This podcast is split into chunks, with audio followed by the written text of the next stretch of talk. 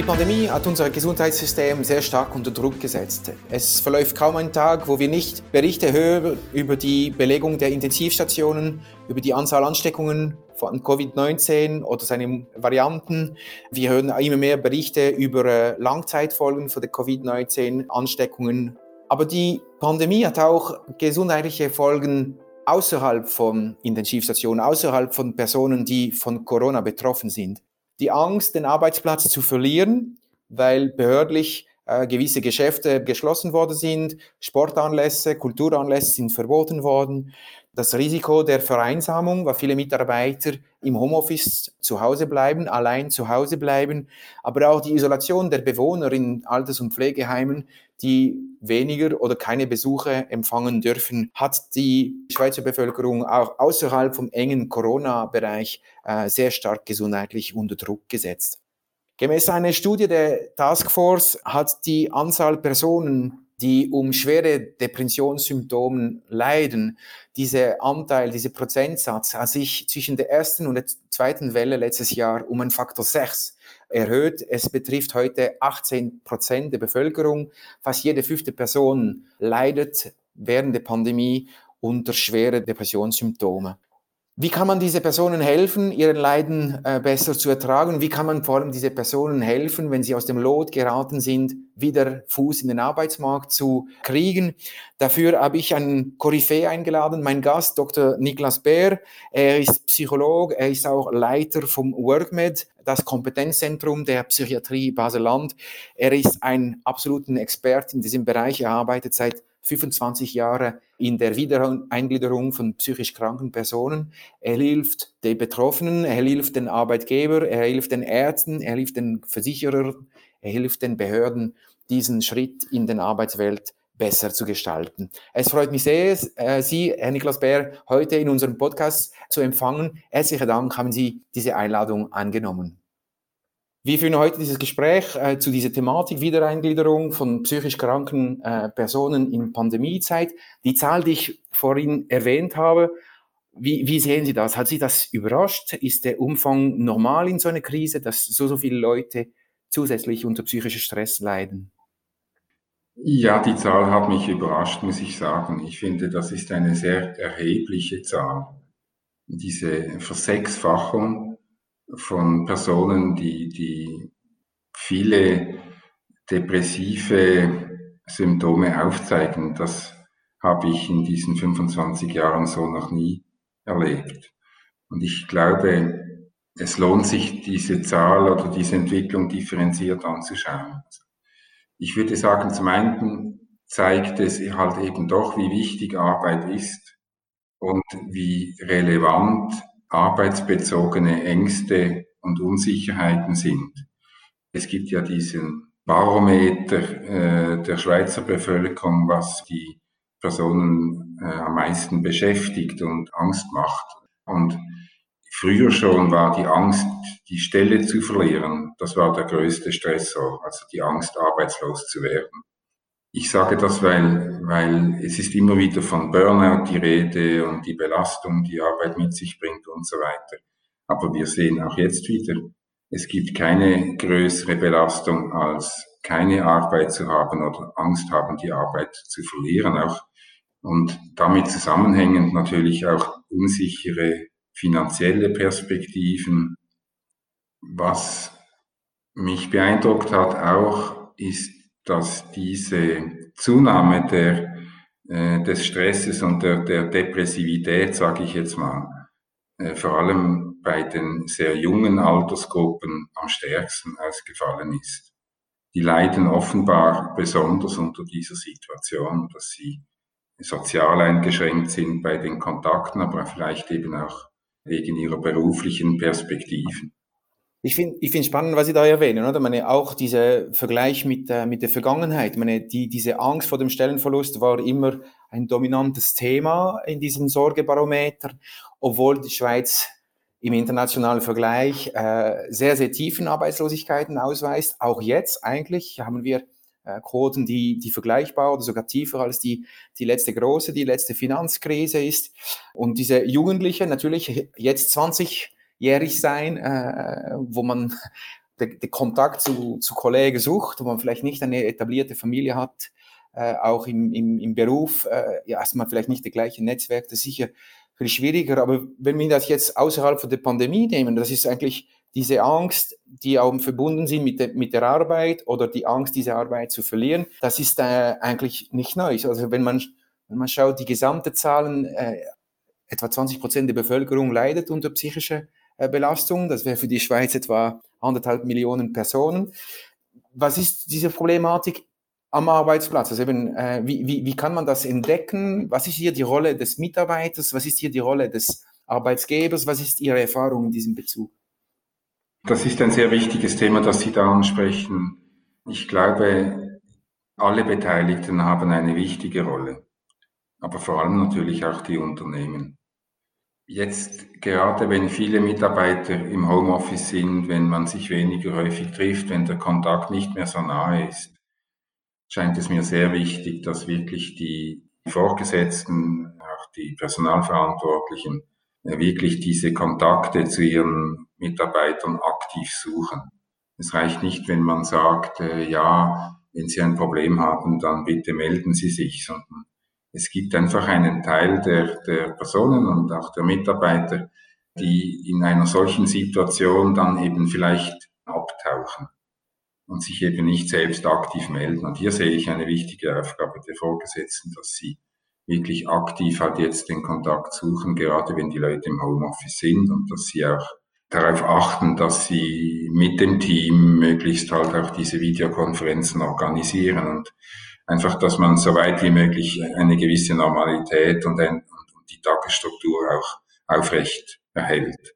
Aber hier zeigt sich, denke ich, jetzt in dieser Krise eben auch, in welchen Unternehmen gibt es ein Arbeitsklima, wo man überhaupt über persönliche Probleme sprechen darf. Wenn man das bis jetzt nie gemacht hat, dann ist es seltsam, wenn der Vorgesetzte anruft und sagt, du sag mal, wie geht's dir? Also hier, denke ich, werden eben Unternehmen belohnt, die bereits früher schon den psychischen Problemen der Mitarbeiter quasi eine Plattform gegeben haben. Die werden jetzt, ich denke, die haben es jetzt einfach. Auf der anderen Seite es gibt auch so etwas wie eine Eigenverantwortung der Mitarbeiter. Ich denke, man darf das auch nicht ganz vergessen.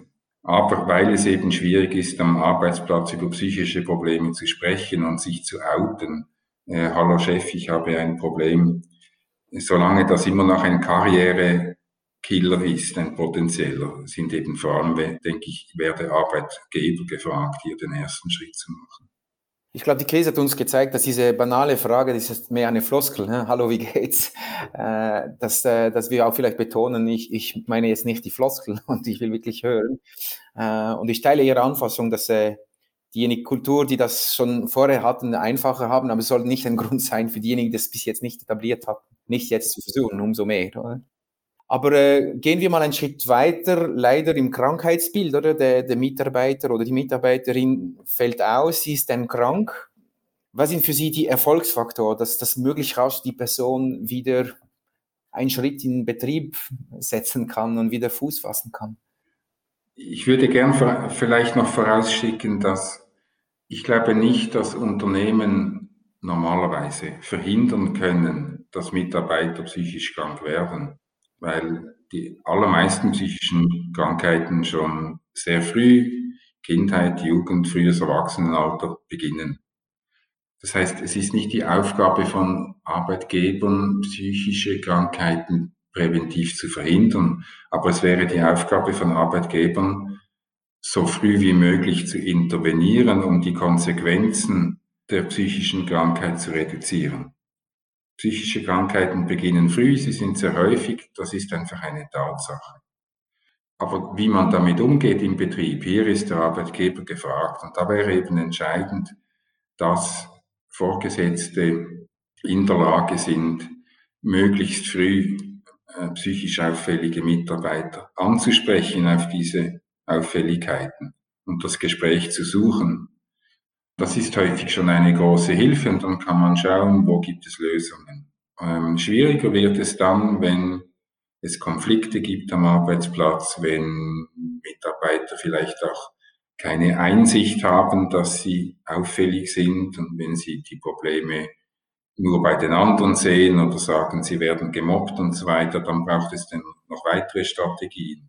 Aber ich glaube, das frühe Ansprechen wirklich so früh wie möglich, bevor sich alle ärgern, das kann sehr schnell gehen bei psychischen Problemen, das wäre ein, ein sehr wichtiger Faktor. Vor allem, es kann befreien wirken, oder? Meine, wenn es mal thematisiert ist, dann, dann hat das Kind einen Namen und dann kann man über eine Strategie, eine Lösung äh, zusammen erarbeiten. Genau, es ist auch sehr entlastend, oder? Viele Mitarbeiter, drei Viertel aller Mitarbeiter äh, outen sich ja nicht mit ihren psychischen Problemen. Und normalerweise die Erfahrung derjenigen, die sich outen, ist positiv. Nicht immer, es gibt keine Garantie. Es ist immer ein gewisses Risiko. Aber drei Viertel machen das nicht und ähm, verstecken ihre Problematik. Aber ich glaube trotzdem, das Problem ist für Chefs nicht, dass sie es nicht erkennen. Wir alle spüren irgendwie, wenn ein Mitarbeiter Probleme hat. Intuitiv würde ich jetzt mal sagen. Meistens spüren wir das. In der Hälfte aller Problemfälle sagen zum Beispiel die Vorgesetzten, dass sie schon bei dieser Person schon beim äh, Vorstellungsgespräch ein komisches Gefühl hatten.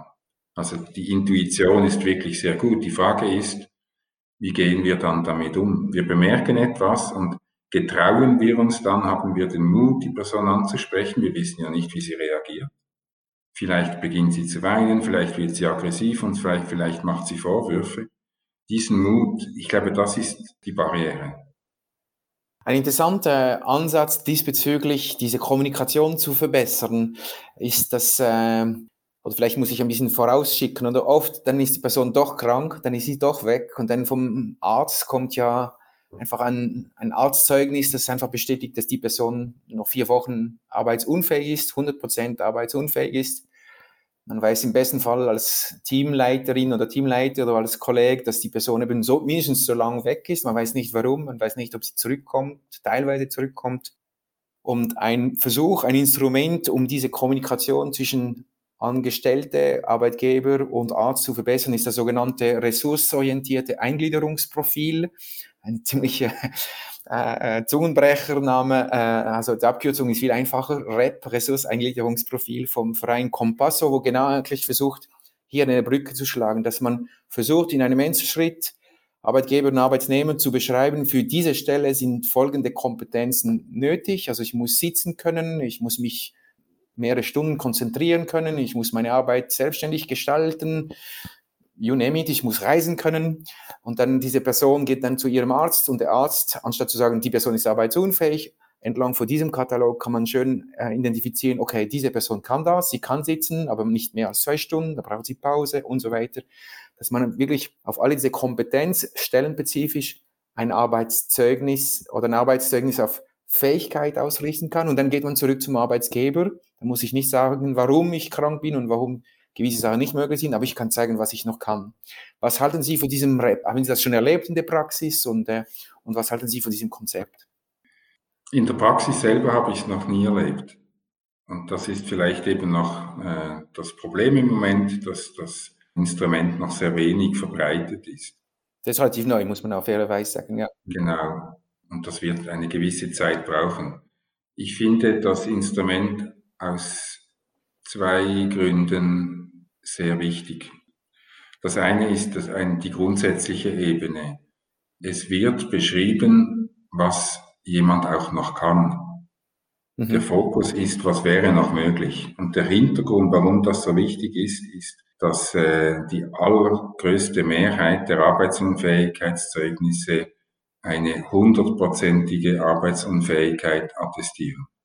Also normalerweise, obwohl man in der Schweiz graduell krankschreiben könnte, zwischen 0 und 100 Prozent, sind sicher 80 Prozent aller Zeugnisse Arbeitsunfähigkeiten sind hundertprozentige Arbeitsunfähigkeiten.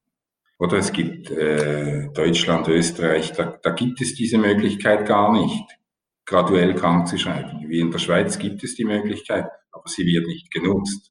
Die Engländer haben den Start gemacht, glaube ich, mit der Fitnote äh, anstelle der Signal oder ähm, und die Idee war die Haltung die Perspektive zu ändern. Und das finde ich grundsätzlich entscheidend, weil es ist nicht real normalerweise, also das gibt es, aber in der Mehrheit würde ich sagen, ist es nicht ein alles oder nichts. Der andere Punkt ist, dass eben, wissen Sie, arbeitsunfähig ist man ja nicht, weil man eine Diagnose hat oder eine Krankheit. Die allermeisten psychisch kranken Menschen arbeiten. Man ist nicht arbeitsunfähig, weil man krank ist, und man ist arbeitsunfähig, weil man gewisse Dinge nicht mehr tun kann. Und dieses Instrument beschreibt genau, was kann er, was kann er nicht. Das ist die richtige Ebene.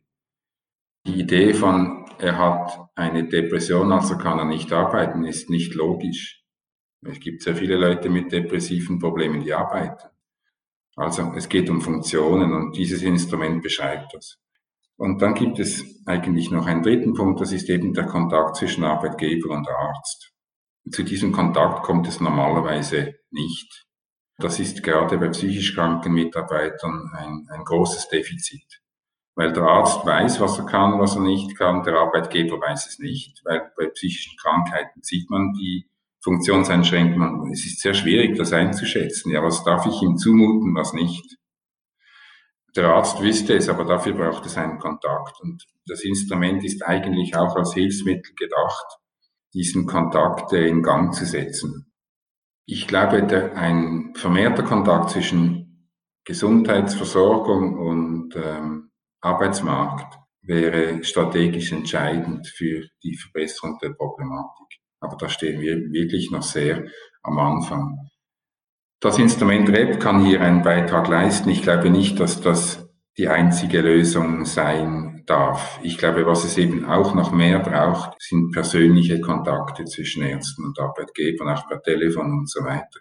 Das REP allein wird das nicht herstellen können, aber es ist ein wichtiger Schritt in diese Richtung.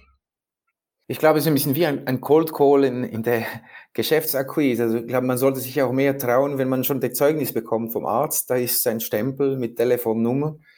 Man kann immer noch anrufen und deponieren, ich würde gerne reden. Der Arzt kann immer noch sagen, ich muss zuerst abklären, ich muss natürlich die Einwilligung meines Patienten haben, aber mindestens dieser erste Schritt signalisieren. Also nicht, nicht das Nein vorausschicken. Und, und, und dann ist vielleicht mal schon mal hier eine Basis etabliert, oder? Und ja, genau sich auf das Rap einigen oder sonst ein Gespräch oder sonst ein Dreiergespräch oder sonst eine Schlichtungsperson vielleicht identifiziert die. Das Problem ist halt, wenn man als Arbeitgeber, ich höre das immer wieder mal, die Erfahrung gemacht hat, dass der Arzt sagt, ich sage Ihnen gar nichts, ich darf nicht, dann probiert man es nicht mehr. Und hier braucht es wieder Mut, oder sagen wir, was, was, was soll der Arbeitgeber machen, wenn der Mitarbeiter sagt, äh, ich will nicht, dass Sie Kontakt haben mit meinem Arzt. Mhm. Und ich denke, hier braucht es, dass der Arbeitgeber dann halt je nachdem einen Schritt macht und sagt, okay, aber die Probleme finde ich so groß, dass ich die Verantwortung nicht mehr übernehmen kann, wenn du mir nicht erlaubst, dass dein Arzt mich unterstützt. Verstehen Sie, wie ich meine? Man ja, genau. Also das ist eine Forderung nicht als Drohung gemeint, sondern einfach, ich will dir helfen, aber ohne Kontakt, ohne Zugang zu deinen Rep, zu deinen dann bin ich natürlich hilflos und äh, da können wir beide noch anschlagen. Verstehe ich sehr gut. Genau. Und hier ist aber die Realität, dass die allermeisten Vorgesetzten in diesen Situationen quasi ohnmächtig werden und sagen, ja, er will das nicht, was soll ich machen? Und dann gibt es eben den, das normale Ende dieser Geschichten ist dann die Kündigung. Und hier braucht es wirklich ein, auch ein neues Mindset irgendwie, dass Chefs eben auch mehr sich überlegen, okay, der Mitarbeiter hat ein Problem, ich will eigentlich helfen, aber ich muss mir auch überlegen, was brauche ich als Chef, damit ich diesen Mitarbeiter mit einem guten Gefühl weiterhin tragen kann. Also der Chef hat vielleicht und das Team übrigens auch, auch einen Unterstützungsbedarf. Ähm, nicht gegen diesen Mitarbeiter, sondern für diesen Mitarbeiter, dass man ihn tragen kann. Alle konzentrieren sich immer nur auf die erkrankte Person und das ist ein Fehler. Man muss das Umfeld eben auch stützen und dafür ist der Arzt zentral. Wir haben jetzt gesehen, was der Arbeitsgeber machen könnte. Könnte auch der Arzt das Telefon in die Hand nehmen und der Arbeitsgeber anrufen? Also da ist vielleicht Ihre Branche auch gefordert. Wie sehen Sie das? Genau, das ist die andere Seite, die ist genauso sehr gefordert. Auch für die Behandlung wäre das wichtig, dass der Arzt mal beim Arbeitgeber telefoniert, wenn es Arbeitsprobleme gibt. Weil häufig Ärzte normalerweise nur eine sehr einseitige Perspektive haben auf die Arbeitsproblematik.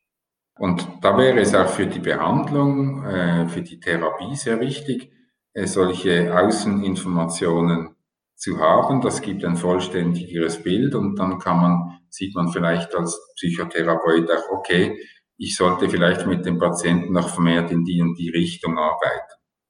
Weil letztlich es hilft den Patienten, die Arbeitsprobleme haben, nicht, wenn der Arzt oder Psychotherapeut den Patienten nur darin unterstützt, dass er sich als Opfer sieht und den Arbeitgeber als böse Person. Letztlich begünstigt das eine, eine Trennung am Arbeitsplatz. Langfristig ist es keine Hilfe.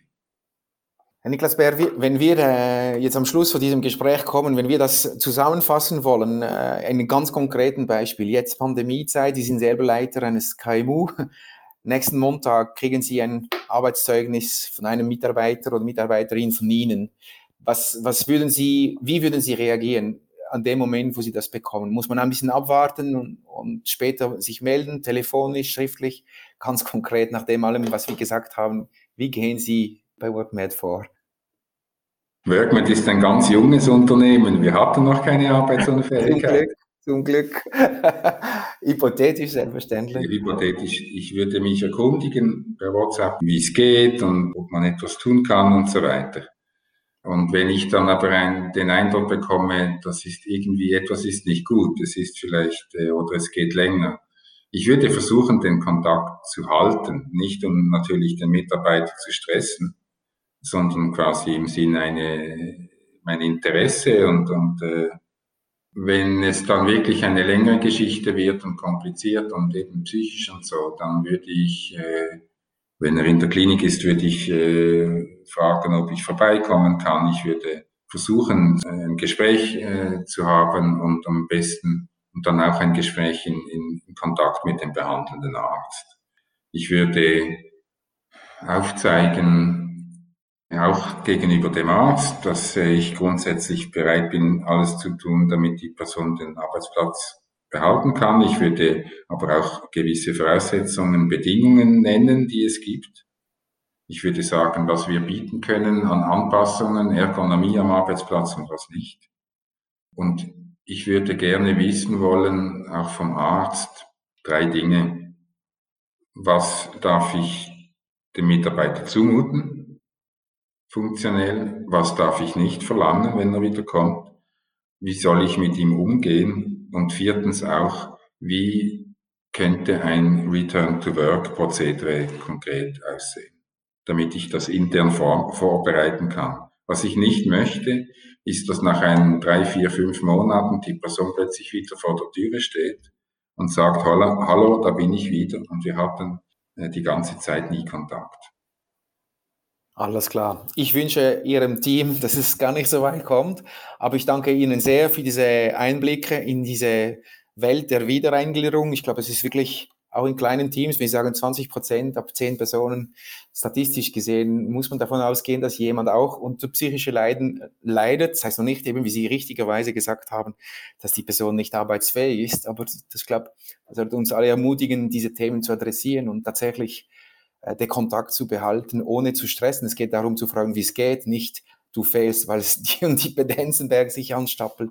Ich glaube, das, ähm, das sollte ein Mut für uns alle, äh, diese Thematik gerade jetzt in der Pandemiezeit äh, richtig anzupacken. Herzlichen Dank, Herr Bär, für, diese, für dieses sehr angenehme Gespräch und sehr informative Gespräch und alles Gute in Ihrem Unternehmen und in Ihrer Tätigkeit. Vielen Dank. Vielen Dank, Herr Grossondet. Das können wir gut brauchen bei WorkMed.